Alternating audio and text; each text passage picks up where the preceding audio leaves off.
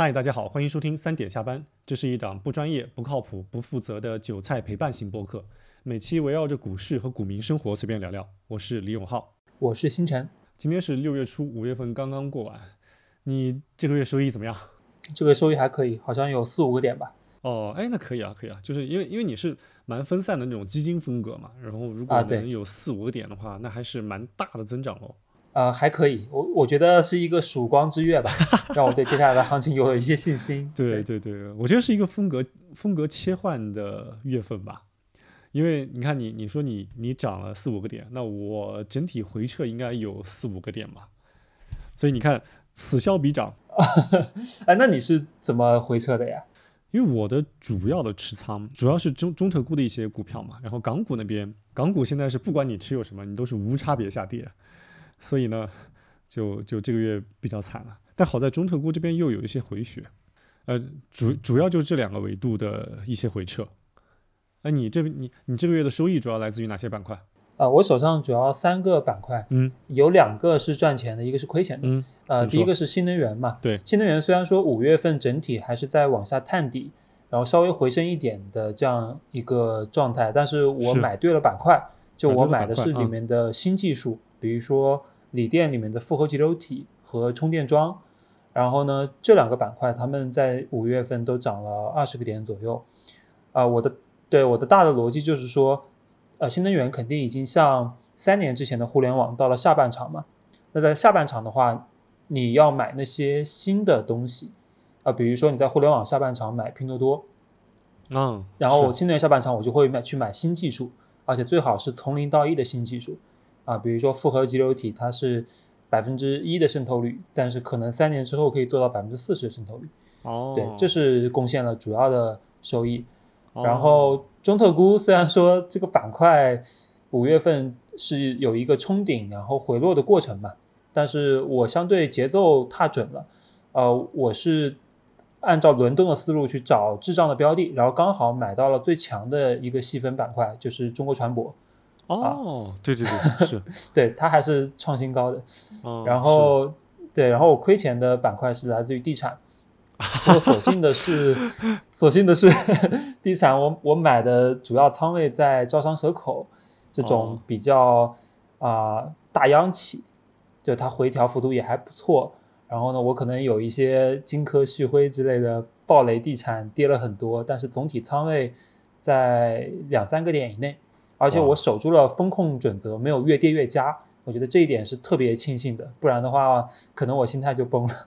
听到，你一说风控准则，这个又让我想起了 这两天炒的比较火的贝姐的事情。啊，贝姐好惨啊！对，就感觉被被这个圈子里当成靶子再去打了，就因为他他已经公开了他的持仓和，因为他已经公开了自己持仓的方向和自己的一个风控准则嘛。是，我觉得会。这就有一点暴露自己的一些一些底线了，因为有可能别人就冲着你这个风控的底线去打，是的，打了之后就等你割。这里是一个名牌，因为贝姐她的准则是，呃，亏十个点就要考虑止损嘛。对，然后她当时应该是玻璃啊和纯碱期货都有，总之她是做多一个地产竣工的一个思路嘛。对对对，对，所以就被。刚好打到了止损位，然后听说他是割完了之后，今天就大反攻了。对，我也看到了，就各种微信群都在转。哎，今天今天确实大反攻，但我长期看，我个人来来说，我是不看好地产链的。嗯，还是坚定坚定的不看好。啊，好，浩，那浩哥，那咱们也聊完自己的情况了，接下来我们就开始月度的大事件盘点吧。哎，我现在回看整个五月份，第一个印象比较深的点。是巴菲特股东大会，在这个月月初的时候，我记得是五月六号。因为我身边呃确实有投资人朋友，他们亲赴奥马哈去参与了这个大会啊，而且呢，在各个媒体上那两天也是铺天盖地的关于这个大会的报道。对，呃，其实这个大会啊，对于不管是价值投资者还是非价值投资者，我觉得都像是一种年度盛会，或者说去朝圣一样。因为在我觉得在整个投资世界当中，巴菲特老先生就像是一个，就像是一个超头部大 V，对吧？他就像一个灯塔、一个旗帜一样。就只要你是做股票或者说做投资相关的，你总是多多少少是绕不开他的。呃，对，但是我觉得也不是所有人都喜欢他。哦，对啊，这这肯定啊，你不可能让做到所有人都喜欢，但是从他的影响力来说，我觉得还是全球来说是独一份的。你看他的股东大会，就感觉就像是一个年度演讲一样，然后他的这个投资者的信，每一年的投资者的信都会像呃一本教科书一样，一本一本 Bible 就一本投资圣经一样，就被大家反复的诵读。而且我知道国内有很多人还专门逐字逐句的把这个翻译稿给它翻译出来，放到互联网上。我有一个学弟，他就在搞这个事情。啊，对，其实我也看了这一次巴菲特股东大会的全程直播，我特别佩服一点，我特别佩服他的状态，哎，就他九十三岁的人了，老先生还有胃口去吃东西，啊，所以我觉得价值投资确实是对身体特别友好的一种策略。你看四五十岁的大佬们全都是在做价值投资，都不屑于跟我这种做短线的聊。呃。嗯，我我这是一个维度啊，另外一个维度可能是因为年纪大了之后，就实在是跟不上每天的节奏了。所以从这个维度来说，你应该庆幸你还年轻，你还有十足的精力去释放。是的，是的，是的。然后巴菲特总体我听完给我的感觉啊，就是蛮 old school 的。啊。比如说他提到了几个观点，第一个是对 AI 这个趋势他是比较谨慎的，觉得现在商业模式并不清晰。是的，然后第二点呢，他自己会短期比较看好在通胀这条主线下面的高分红资产，因为他觉得世界有很多的动乱和问题，那么他希望用一个安全的方式来保护自己，所以我们也看到去年他买了西方石油，嗯，对吧？这种公司是啊。然后，呃，第三点就是他也比较看好日本的发展前景。嗯，啊，当时他直接是派他的接班人去日本，跟好几大商社的负责人去进行了秘密会谈。然后谈完之后，日经指数就连创新高。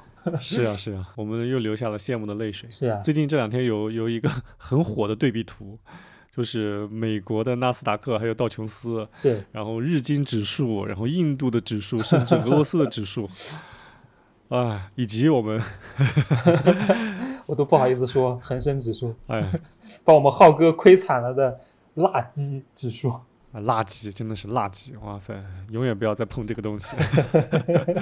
哎呀，哎，讲回来，巴菲特啊，我觉得巴菲特除了他这个年度的股东大会和他的年度的投资者的信是我们被我们津津乐道的，他还有一个东西，也是每一次都会被媒体大肆渲染的，就是巴菲特的午餐哦。很有名啊，这个非常有名。我记得好多中国人都拍过呃，没有好多，就四个哦。就是最早的是我们华人圈子的投资大师，古早的大师啊，段永平先生。哇！然后之后呢是是那个赵丹阳先生，赵丹阳是零八年零八年拍的。他赵丹阳是在二零零七年那那那一轮大牛市当中全身而退，并且呃名声高涨的一名基金经理。是的。然后之后呢，有一位就是做游戏的一个老板叫朱化。啊，叫朱我知道，因为我买过他的天神娱乐。哦，对。后来亏的，哎，我都不说。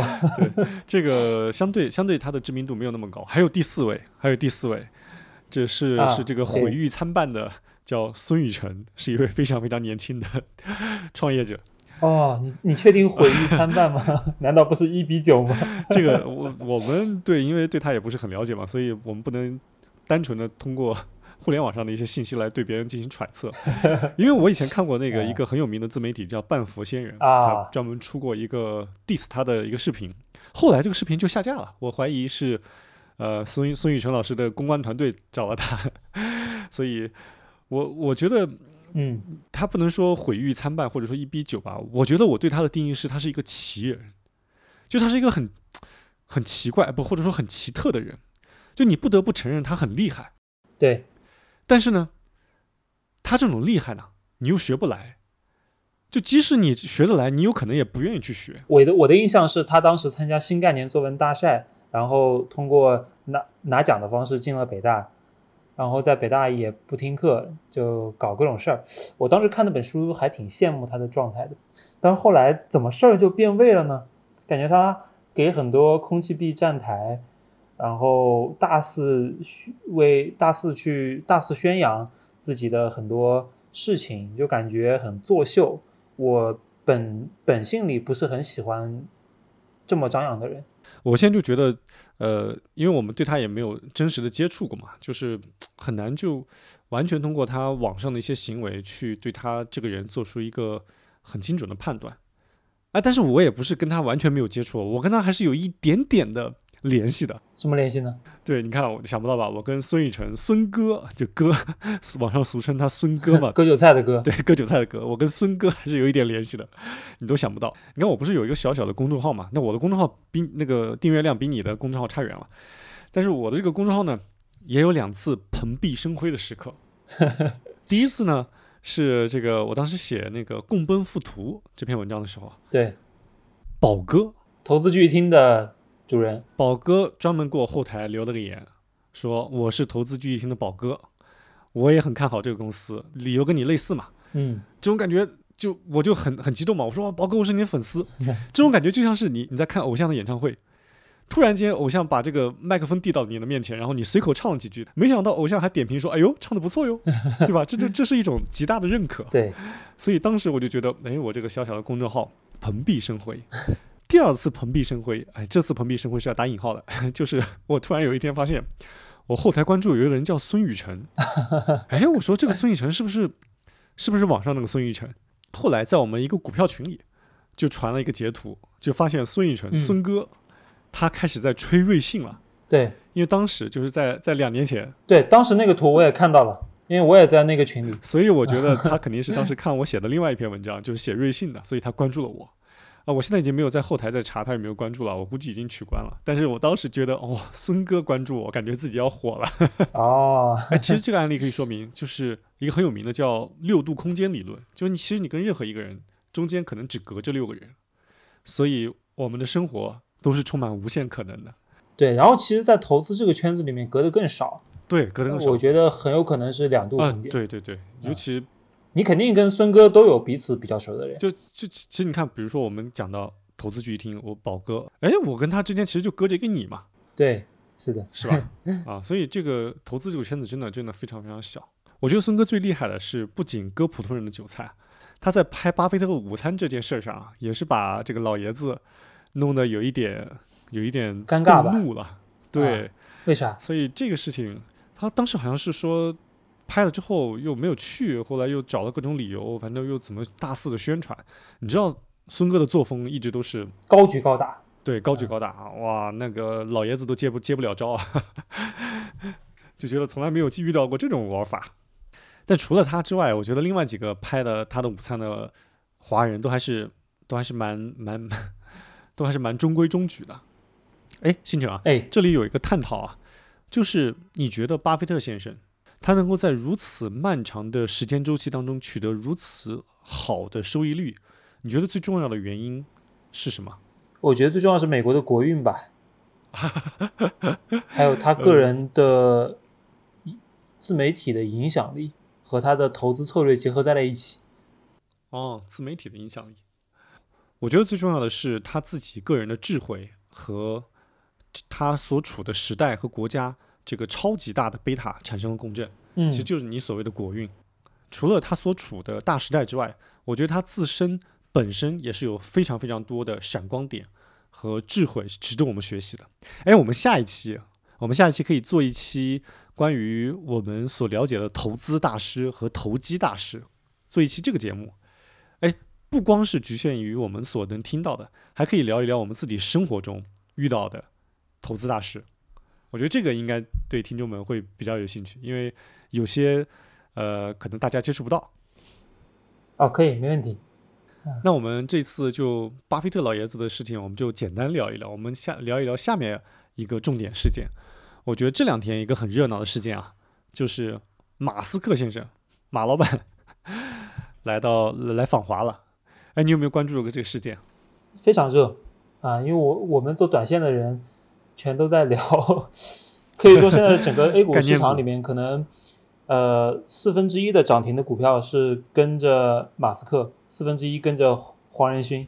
哦，对对对对对，哎，黄仁勋也要也快要来了，对吧？我看官媒都已经发推特发，都官媒都已经开始发文了，好像说是那个长安什么。是，其实这两个人我理解就是现在时代最大的主题，整个世界的。运运势在他们两个人的身上。嗯，是是是，所以他们会折射到政治经济很多方面。嗯，哎，你说你有没有注意到马斯？对你有没有注意到马斯克这次的接待规格特别高？哦，非常高，非常高。商务部长，然后呃，上海市长好像都接待了。这个真的是对于一个企业家来说，真的是非常非常高了。对啊，你觉得为什么呢？我觉得马斯克和特斯拉，我觉得还是有它的独特性，它不是一个简简单单的世界五百强。嗯，我觉得马斯克他呃本身是有多重影响力的。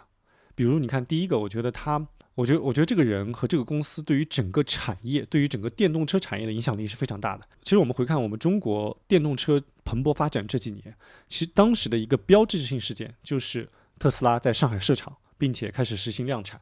对，后后面就涨了二十倍，就那个点应该是个呃 tipping point。对，这个不光是对特斯拉自己的股价，我觉得对中国的产业链，电动车产业链也是一个非常大的促进。就首先它带动了相关产业的规范化。其次呢，对它加速了大众对于电动车的这个呃接受度，因为它量产了之后，越来越多的人能够现实的摸到并且开到这个车，它就能有更真实的反馈。然后这个电动车火了之后呢，其实你看像蔚来、理想、小鹏，呃，当然小鹏，呃，像我们一些国产电动车品牌也是趁着这几年开始逐步的发展起来了。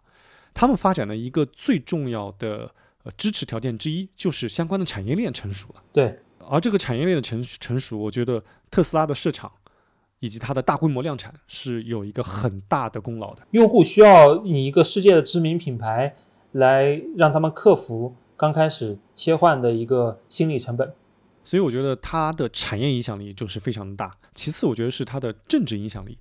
其实，马斯克他作为一个世界级的富豪，嗯，他对于美国的。政治，他好像是共和党的很重要的一个金主，同时呢，我个人认为啊，他的政治影响力堪比基辛格哦，也也 也有网友开始提出来说他是新一代基辛格，哦，因为他是极少数能在美国和中国都得到极大的重视和尊重的企业家。对对对，是。你知道现在我们其实，在各个方面都有点剑拔弩张的味道嘛，其实蛮紧张的，对，因为背后两套价值体系，呃，它并。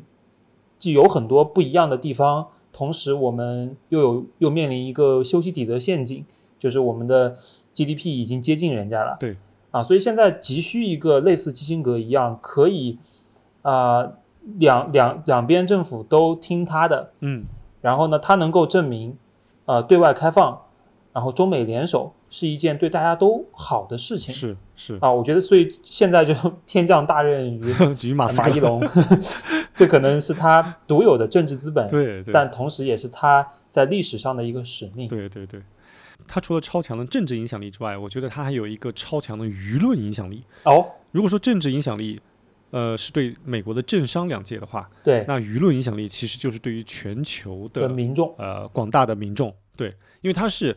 他是应该是，我没有调研过这个数据啊。他至少他应该是 Twitter 上粉丝最多的几个人之一。对啊，他自己就是推特老板呀，直接买了，多强！而且他想封谁就封谁。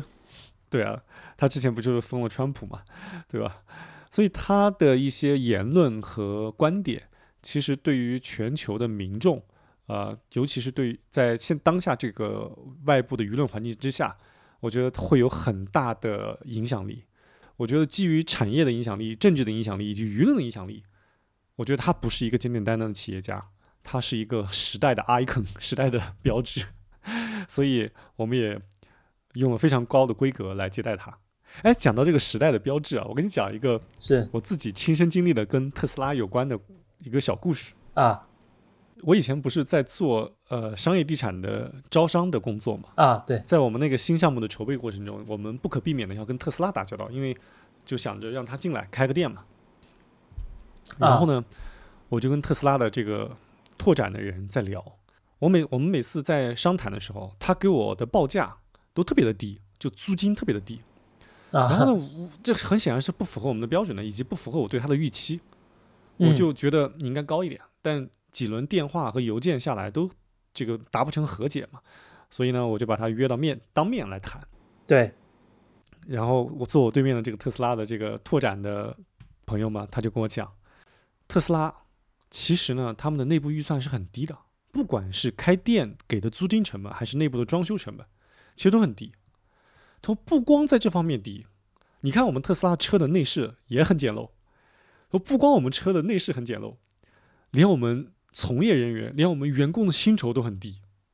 所以啊，你不要再跟我谈价格了，我们这个很苦的。哎，我说，哎，那为什么薪酬那么低，工作强度那么大，那么苦，你还要到到特斯拉来呢？他说，因为马斯克是他的偶像。哎，他就开始给我讲马斯克是为了什么？他说他马斯克造电动车不是为了造电动车，你看他背后还有储能，还有这个太阳能电源。之后呢，还有 SpaceX，他是为了人类移民火星做的一步一步的盘算，他是为了解救全人类的，他不是在做一个企业，他是有伟大的宏大的志愿的。然后他就给我讲了很多他们内部的一些故事啊，然后对马斯克的崇拜啊这些东西。听完之后，哎，我当时哎觉得嗯。好像这确实是一个很很厉害的企业啊！我应该研究一下它的股票。正当我沉浸在他给我描绘的宏图大院的时候，对他突然话锋一转，说：“哎，你看那租金能不能便宜一点？” 我操！原来给我讲了这半天，原来是给我洗脑，给我 mind fuck。我跟你说，这个策略很好用的。你要砍价或者说谈利益的时候，一定要洗一下脑，谈一下理想，先先画饼。他他在给我洗脑，我说我的 mind。怎么能这么随意的被 fuck？那我 我来跟他讲，哎，那你给我讲完特斯拉的这个光辉历史啊，我来跟你讲一讲。你知不知道三根金条的故事？哎，你肯定不知道，这个这是一个很长的故事。那你知道“华润”这两个字是怎么来的吗？他说怎么来的？啊，我华是中华的华，润是毛润之的润。毛润之先生，您知道是谁吗？都知道，知道，知道。我说：“那你知道华润被称为共和国长子吗？你知道为什么吗？” 然后我又给他讲了一下华润悠久的历史和传统。讲完之后，我跟他讲：“我说，但凡我租金少一分钱，我都涉及到国有资产的流失，我都有可能被钉在历史的耻辱柱上。所以你不要跟我谈租金的事情。你要是达达不成我给你的租金底线，咱们就免谈。最后我们真的没谈成啊！最后我们那个项目非常非常大，但是里面就是没有特斯拉。”我们那里面有理想，有未来，有小鹏，你们就是互相摆谱。但是不得不承认啊，马斯克他不管是他描绘的一个故事，还是他一步一步付诸实践的现实，都是值得我们全人类去关注的。对，这是一个划时代意义上的企业家。其实从我们炒股的角度，呃，关注这种人的动向是非常重要的。嗯，呃，因因为其实，在 A 股炒科技股，我个人认为就是在。泡沫里面游泳，就你其实炒的是想象力，完全是空对空，炒的是 PPT，对吧？那 PPT 对，一定是啊，这种马斯克这种人讲出来的比贾跃亭讲出来的要靠谱。所以你你要看现在世界上最有科技创新精神的人是谁，然后去跟踪他的动向。比如说马斯克这一周来中国啊，一个是搞储在上海搞储能和工厂和机器人产线。对啊，他的目标很宏大，觉得未来至少一百亿个人形机器人。嗯，因为一七十亿人口，他可能一个每个人还不止一个嘛，因为你家里用一个，可能工商业又又用一个，然后机器人板块就暴涨。然后呢，他又传他要谈特斯拉的 FSD 入华，自动驾驶又涨了一波。然后 A 股最近一周最强的题材叫脑机接口，其实也是因为马斯克访华哦啊，所以暴涨。哎，脑机接口，这个你你详细讲一讲，什么叫什么叫脑机接口啊？其实就是在你脑子上打个洞嘛，呃，然后然后你可以啊，比如说用精神去控制一只机械臂来弹钢琴，来做各种事情哦啊，然后它可以解决很多问题，比如说你睡睡睡眠睡不着啊，然后可以去可以去分析，嗯啊，我我觉得它的未来的理想形态是非常牛的，就是。你你你可以把全人类的知识都输到你的脑子里面，就它其实是脑机接口是一种最高级的交互方式啊。然后反馈在股票上，就是我错过了六个涨停板，六个涨停。其实这个对，其实这个板块这个概念，我在三个月前就已经进行了详细的研究。当时的背景是二月份的时候，A I G C 刚刚火嘛，对。那当时我就去挖 A I G C，它可能有哪些后续的炒作方向，然后我就发现，哎，脑机接口它也是马斯克弄的。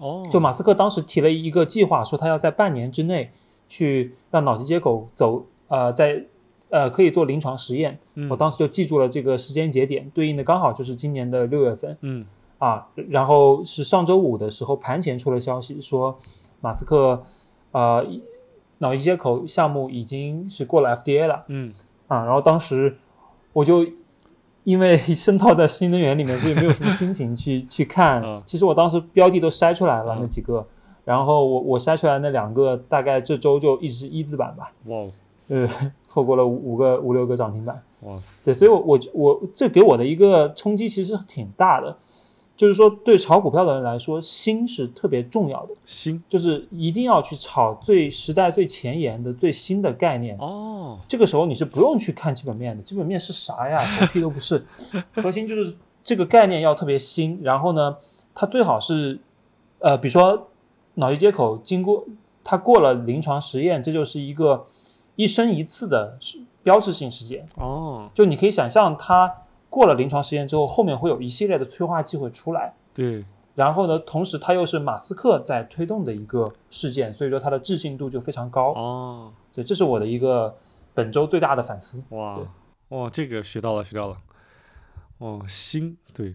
哎，但是我也只是听你讲一讲，我觉得我很难运用到我自己的这个体系当中。就像刚才讲的，时时间和精力以及敏感度已经追不上你们二十多岁的年轻人了。呃，你你是比较价值的选手，长期投资选手。哎，我觉得你刚才讲的要紧跟，一个是新的风口，另外一个是国是重量级的大佬。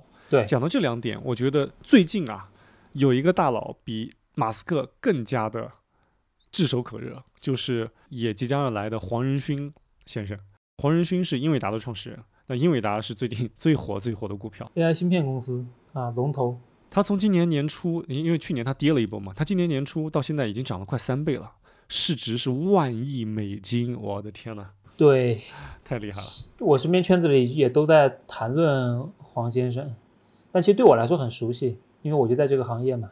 对我来说非常陌生了。我对英伟达的呃印象只停留在只停留在手机时代，呃，他们跟很多手机厂商是有有很多合作的，比如说小米，对吧？前两天就这两天不是有一个图在盛传嘛，就是小米在几年前跟特斯拉和英伟达的股价呃市值是一样的。不是，是他当时四百亿美金，然后等于当时的英伟达加上特斯拉，但是这些年下来呢，已经完全不在一个量级了。呃，这这是这让我们唏嘘时代的变化，还是感慨雷军的 命途多舛。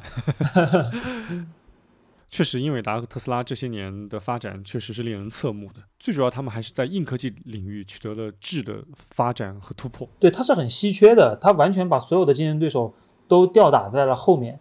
但小米做的是一个相对同质化的东西嘛，对，所以我觉得这种稀缺是创新对创新者的一个奖励。是啊，是啊。小米一开始采用了一个 copy 的策略，我觉得就注定了它没有办法啊、长期创造很多的价值。嗯，我觉得它小米倒倒也不是 copy 的策略，而是一个微创新的创策略。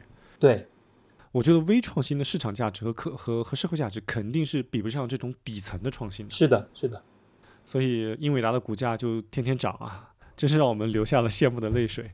尤其在看到我们这边的港股和 A 股最近 真的是太惨了。但是呢，我系统分析过英伟达的上市以后的历程，其实呢，它的股价并不是说很稳定的在往上涨的，啊，它是应该是九九几年九九七九八还是九九年上市，然后呢，它从二零零零年到二零一五年这十五年都是在横盘的，就整整十五年都在震荡。你如果一直长期持有的话，就一分钱都没赚。但是呢，它从二零一五年到二零二三年，八年的时间涨了一百倍，啊，这这里面给我非常非常大的启示啊！我我也分享一下。就第一点是，它其实从零四年开始做一个当时看来很长期也很艰难的事情，就是打造自己的生态系统。啊，在我们行业里的人都知道嘛，CUDA 就是他自己的一套软件生态，这是它相对于其他的 AI 芯片厂商的最大的护城河。对，然后呢，它在二零零四年的时候，其实当时是它也有很多的竞争，也有一些竞争对手，并不是高枕无忧的。但在那个时候，他就敢砸了五个亿美金嗯，，很值钱的。二零零四年的五个亿美金，砸到一个完全不会有一分钱收入产生的 CUDA 生态，然后一直砸了十几年，直到后来啊，二零一二年的时候，ImageNet 算法突破，然后呢，它才这个生态才展现出它的威力。我觉得任何一件事情你做十年才有成果，其实都不是一个正常人能够坚持下来的。但但在芯片行业里面，其实这个很正常了。比如华为海思也是前十年是，呃，也是一直在亏损啊，但后来就成为了中国的龙头。这是给我的第一个启发，我觉得是做事情或者做企业的一点启发。十年饮冰，难凉热血啊！对对对，对，就是这种，是需要一个量变到质变的过程，但你不能，对，但你要很尊重他前面的那么久的付出，它并不是白费的。呃，但然后对于炒股的人来说呢，我觉得体会就不太一样啊，因为我们会去详细去看每一年，嗯，呃，让我印象比较深刻的是，它是从一五年开始暴涨的。啊，很有意思。为什么是一五年呢？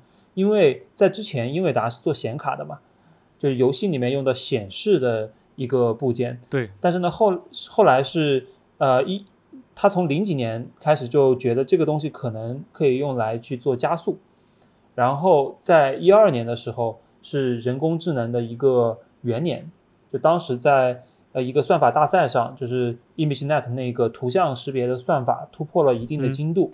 啊，所以开始大规模的运用，但是这样子，它是一五年开始涨的，就是 就是我分析下来，你知道是什么意思吗？就是其实这个产业创新是一二年开始的，但是呃，但是呢，它的股价是一五年开始涨的，就是说，一个大的产业趋势，它里面其实会经历很多时点嘛，呃，比如说技术上突破了，在实验室层面突破了，但是实际上的股价上涨还是要等到。它的大规模商用，也就是我记得就是从一五年开始，国内啊这些啊商汤啊旷视啊这些做图像识别的 AI 公司也出来了啊，所以我觉得可能不用太左侧，就是等大的产业趋势看得比较明朗了，再去买核心的公司，其实也来得及。是是是，你说这个左侧右侧，哎，你说这个左侧，我觉得可以给听众朋友们解释一下，因为有些可能不太懂。其实也有两种层面了。从股价上来讲，左侧就是在下跌趋势买嘛，右侧就是在上涨趋势买。对。但是呢，还有一种理解方式是说，左侧是在没有出现 turning point，呃，没有出现上涨逻辑的时候买，呃，右侧是已经出现了呃一大的变化的时候买。然后一般还都是追高买。对对，因为市场是很聪明的嘛，出现了大的变化，它肯定已经涨了一部分了。对，左侧一般都是分批越跌越买。是的。然后右侧呢，一般都是追高来买。是的，是的。就是一旦它走出一个反弹的一个底部之后，尤其是在突破了几几层的这个就是反弹的高点之后，然后那时候就就被称之为右侧。这个是大家买入的一个一个通俗通俗的说法。对我个人认为，科技股绝对不能左侧买，一定不要左侧买，没有任何意义。科技股没有底，科技股可以跌成零，有可能是漫漫深渊啊。右侧的话，它的想象空间极大。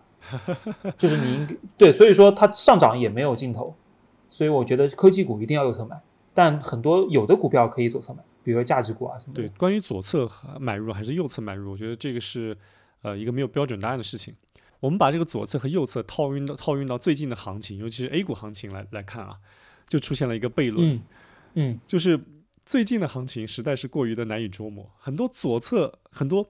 很多在右侧买入的人发现，哎，他们买入的不是右侧，他们可能只是一个下跌的一个中继，就其实是买在了左侧，又被割了一刀。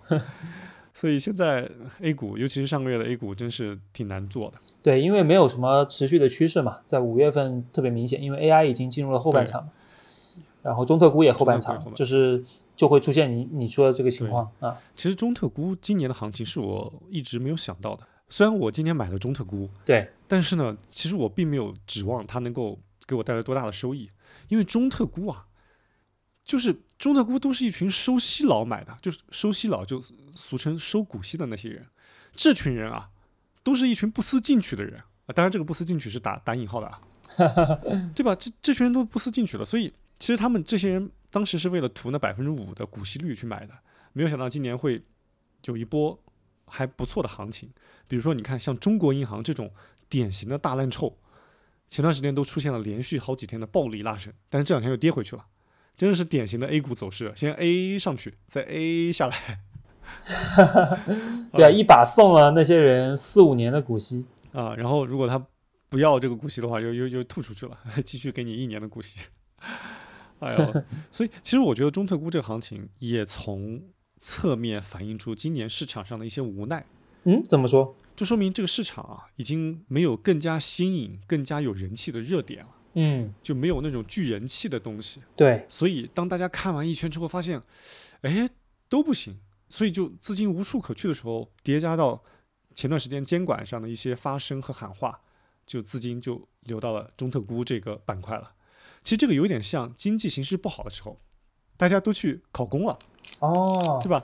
就原来可能这种比较稳定的，呃，股票在高成长的时代，大家不会喜欢。但是呢，现在人人自危了，一个很不确定的时代，它就成了一张安全牌。对啊，就你想之前最顶级的人才，当然也有很多去我们的这个呃体制内啊，但更多的人他有更多多元化的方向，比如说前段时间去互联网公司或者去金融、去呃科技公司，对吧？都都可以提供很好的薪酬。所以我们从这个角度来看，其实我觉得中特估真的是当下市场上一种无奈。我还是希望能够重回。那个百花齐放的时代，哎呀，希望吧。啊，我我我觉得中特估可能是一个主题投资啊，就是冠了一个名字。这些中字头的股票呢，它其实从二零二一年底就已经开始默默涨了，哎，背后肯定是有一帮资金去推动的。他们刚开始大概率确实是觉得这个东西有价值，毕竟已经跌了那么多年嘛，从一五年到二一年，应该跌了六年，就筹码结构非常的干净。然后这帮资金买进去之后呢，他需要找一个理由出货嘛，不然的话他砸给谁呢？所以我个人猜测，可能就是借着易主席去年的中国特色估值这样一个由头啊，然后就可以吸引一帮散户和 ETF 来接他们的货啊，并且呢，我觉得五月份的刚开始一波冲高的那个顶，可能是一个中长期的顶，因为因为第一呢。经济日报就是官媒发了一篇文章，啊，专门说中国特色估值呢，它并不只可以去理解为中字头的公司，那些国企央企。那新能源为什么不算是中国特色呢？或者我们中国或者我们的科技公司，就或者说我们国家想扶持的专精特新，那这些公司难道不值得高估值吗？啊，这是我觉得它可能是在理论层面啊就。有了一些瓦解，啊，对原来的就瓦解了一下原来的这个兵力嘛，啊，然后第二点呢，就是我的一些观察吧，就从资金的角度，原来中特估里面呢，就像你说的，它有很多收息的长线资金，这些长线资金呢，其实被置换了，就他们拿了几年的股息之后，一把就走了，然后他们走了之后呢，以我的理解，短期是不会再回来的，因为他们的投资决策是一个比较长的过程。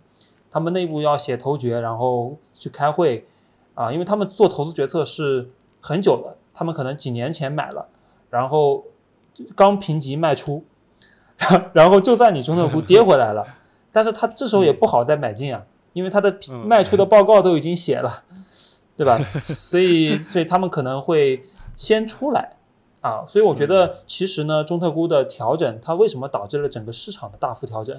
我觉得是有这个原因的，有三千有三千到四千亿的资金，就一把离开了市场，而且他们短期没有再回来，所以你看见中特估暴涨的那几天，市场的成交量在一点二到一点三万亿，但是呢，中特估 A 下来之后呢，整个市场瞬间缩量到八千到九千亿，就这些资金就走了，他们但他们会回来，但是呢，他们可能在写报告，就内部还在写投决报告，在找新的板块去买，哦。哎，你说这个资金走了又回来这事儿啊，真是让我想起了另外一个市场，就是这个垃圾市场，这个港股啊。现在从市场盘面来看，真的是越来越来越来越多的资金在撤离，他们什么时候回来我也不知道。但我手里的持仓啊，真是无差别下跌，只是跌多跌少的区别。所以有时候选择比努力更重要，对不对？你在一个垃圾市场里，你怎么努力都都徒劳无功。是啊，其实浩哥，你在我认识的中概港股投资者里面已经是。非常牛逼的了，在过去两年里面的损伤还算比较小的啊，很多都已经血本无归了。二零二一年初，我们一起炒中概港股的那帮机构现在都死的死，残的残。哎，你说的这个机构，我让我想起了前两天我看到一个图，就是关于国内一个很有名的基金，这个哪家？呃，方便说名字吗？这种这里说呗啊，没事。就是淡水泉基金，哎，这是一个无论是从资金规模还是从它的历史业绩来说，都是非常非常优秀的一个基金。但是前前两天看了一个图，就是它的呃基金净值一应该是一只两年前发两三年前发的一只基金，最开始净值是一嘛，现在净值只有零点六几了啊。其实，在我们投资界有一个很知名的说法，叫淡水泉时刻。就是说呢，历史上每次淡水泉的旗舰基金回撤幅度达到百分之三十的时候，就代表 A 股见底了。它在过去的几次股股灾或者说熊市里面都是应验的，但唯唯独这一轮熊市，它应该已经第四次淡水泉时刻了。哇，哎，是是因为他重仓了港股吗？还是他他的持仓买了什么暴雷的股票？呃，他有一部分港股持仓，但可能。个人猜测啊，更多还是因为他买了一些白马股吧，就是那些在过去验证了比较有竞争优势的企业。哇，这两年白马股确实走势，呃，除了除了一些白酒，我觉得好像很多白马股都已经跌落神坛了。对，比如说这最近最近暴跌的格力电器。是啊，我在想，可能是它的底层哲学是基于不变的，然后我们。中国过去三十年的增长范式，在过去两年都遭到了很大的挑战。嗯，所以过去的王者也不再潇洒嘛。对，哎，你这个说的很对，就是增长范式。呃，前两天我还在呃微信里看到，就是一段话说，过去两年把几乎所有的成功范式全部打碎。对，好像每个成功的基金经理，在他的在他出来演讲或者写书的之后，啊，他的基金业绩就会。一路下滑，也不知道为什么。对，最最有名的就是这个但斌先生，我去听过一次他的演讲，当时他的一句这个投资哲学，或者说他的投资范式，让我大为震撼。我觉得哦，好有道理啊。哦，时间的玫瑰吗？不是，不是，时间的玫瑰是很早很早之前了，就是在可能两三年前他的一次演讲，三年前吧，就是当时新冠刚起来的时候，他当时一句话总结就是。去买那些改变世界的公司和那些不被世界改变的公司。哇塞！我当时听了之后觉得哇，太高了。这个总结提炼，你想一想，买改变世界的公司等于什么都没说。不不，这这这还是很厉害的。他他这个就其实就是两类最极品的公司嘛。买那个改变世界的就是那些科技公科技公司，以以特斯拉为代表的。那改不被世界改变的就是白酒嘛，配方几百年不变。所以他当时那个总结提炼是很好的，但是这个范式出来之后，特斯拉，你看特斯拉今年股价开始有一些反弹了，过去一年也很惨的。对他好像也是高点买的特斯拉，哎，哎，这个就让我重新，呃，对我们本期播客提前面提到的巴菲特老先生啊，重新表达一下敬意，就是 respect。嗯，真的，你想，不管是国内的淡水泉也好，还是时间的玫瑰也好，还是国外的很多基金经理，嗯，其实你想要。达到巴菲特老先生这个业绩啊，真的真的非常非常难。我觉得这个东西就像是跟跟这个均值回归的理论在持续的做斗争一样。其实，呃，这个市场仿佛就像有地心引力一样，嗯，去把你从原本的神坛或者原本的好的业绩那边往下拉。一旦你有一两年有了大幅的回撤，那其实你的这个这个你你的过往你的这个长期的收益曲线就会有大大的损耗。是的，所以我觉得这个是是很难的，很难的事情。长期真的很难。哎，你刚刚说到，呃，就是大佬一出来演讲就就不行，我 我就想到了，我去听过你的演讲。你听过 我？我我刚刚在翻微信的聊天记录，你还记不记得在二零二一年初的时候？二零二一年呃，也就是整个中概美港股的一个偏一个双顶的位置吧。双顶的位置，当时富途不是组织了一场活动嘛？哦，对对对。然后你给这个高净值客户去做分享，然后你，我记得你当时他们的标杆用户啊，你应该是整个富途这个软件上面收益率最高的几个用户，所以被他们邀请过去演讲，我还专门带了我几个朋友过去听呢。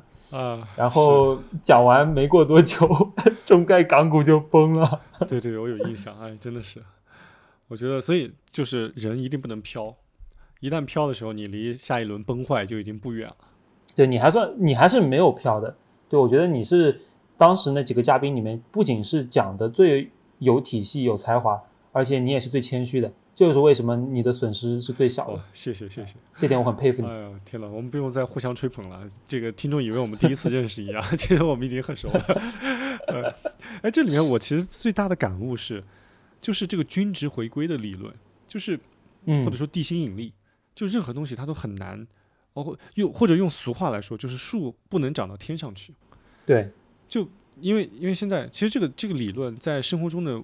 方方面面都能都能够用到，或者说都能够体会到。比如说，你看，像我现在有孩子嘛，我就深刻的体会到，孩子在这个基因传承的过程中，你就是一个完全不可知的一个事情。比如，你看，假如说，不管你你不管你双方的父母是多么的优秀，或者说这个智商多么的高，他们都是清华北大的，但可能生出来孩子就是一个很平庸的孩子，在智力方面，或者说。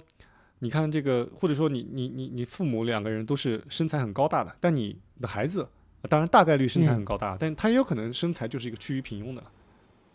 对我爸妈身就好像不是很高，啊，对，但你就你就很高，对，所以这个就是就是一个它始终是一个随机组合的一个序列。其实你看传财富的创造与传承，我觉得也遵循这个这个理论。对。就是为什么说富不过三代，或者说财富很难持续的传承？当然，现在借助一些家族信托这些工具啊，它是能够更好的传承了。但在没有这些工具之前，你想一想，为什么传着传着就没了？因为可能你你的子子孙孙不知道哪一代就出了一个败家子，把这个过往的积蓄全部败光了。是啊，这个真是不可控的。我觉得人。人啊，消费是是花不光家财的，但就怕 二代富二代去创业，对，乱投资创业，这个是最惨，或者被骗，啊，哎，所以遵循这个基因的随机组合的这个理论，以及这个世界到处都充满着随机组合的这个理论，对，我觉得我们应该从中看到一些值得乐观或者说值得期盼的东西，就是无论我们身处在一个什么样的时代，无论我们的起点，就我们手里的牌是什么样子，对。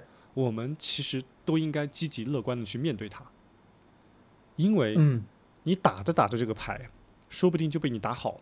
不管你的摸的是什么样的牌，是一手烂牌还是一手普通的牌。嗯，比如说，你看，当你跟一个富二代竞争的时候，可能你在某些方面起始维度是不能跟他竞争的。对啊。但可能你就赶上了另外一个风口。对，就是在新的风口和新的赛道面前，你传统的竞争优势很多时候就被拉平了。对。所以，我们现在也不用担心社会的贫富差距会逐渐的增大，甚至持续增大，导致普通人没有翻身的机会。我觉得这个理论是不成立的，因为你想一想，如果富裕的人他真的会一直富裕下去，或者说所谓的是越有钱的人越容易赚钱，嗯，这个理论真的百分百成立的话，那其实那我们当今时代下最有钱的那个人，那应该是一百年前最有钱的那个人，但他们现在都看不见影子了。所以我觉得，在越复杂的时代，或者说越复杂的社会环境之下。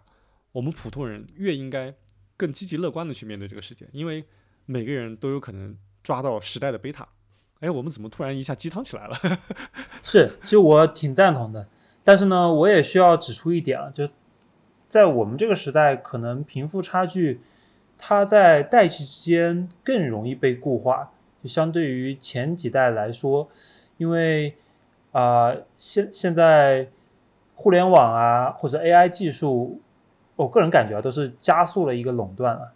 但我不不这么认为，我觉得每一代都有归属于它的一个创富机会。这个可能是你上一个时代的人很难去识别，或者说很难立刻抓住的。嗯，比如说过过去几年，我们就可以肉眼可见的直播电商这个领域，就出了薇娅和李佳琦，对吧？他们在以前可能就是一个普普通通的卖货的，但是借助这个风口，呃，当然还有，当然这两个是超头部了，还有很多普普通通的，像我知道的有什么。什么？就成都这边有一个很普通的夫妇，他们就是带货，然后也也买了很好的别墅。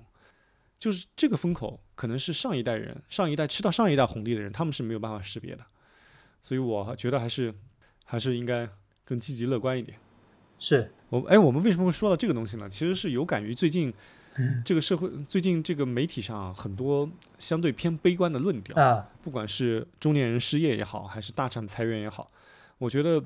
这是这多多少少是反映了一些现实，但是呢，我们不能被这个时代的很多负面情绪所裹挟。对我自己看法就是，嗯，反正不能赚钱的时候，就想想如何把自己生活过得更有质量、更幸福。嗯，有很多可以探索的地方，顺应顺应这个外界事件的发展吧。但但你一定是要用一个好的心态来面对。是的，积蓄能量，为下一个风口做准备。那句话怎么说来着？这个潜龙在渊，是不是？是，都是磨练了，都是磨练了。对对对，行吧，那我们这一期就就这样子吧，比较闲散的聊了一下。我们现在越来越 闲散了。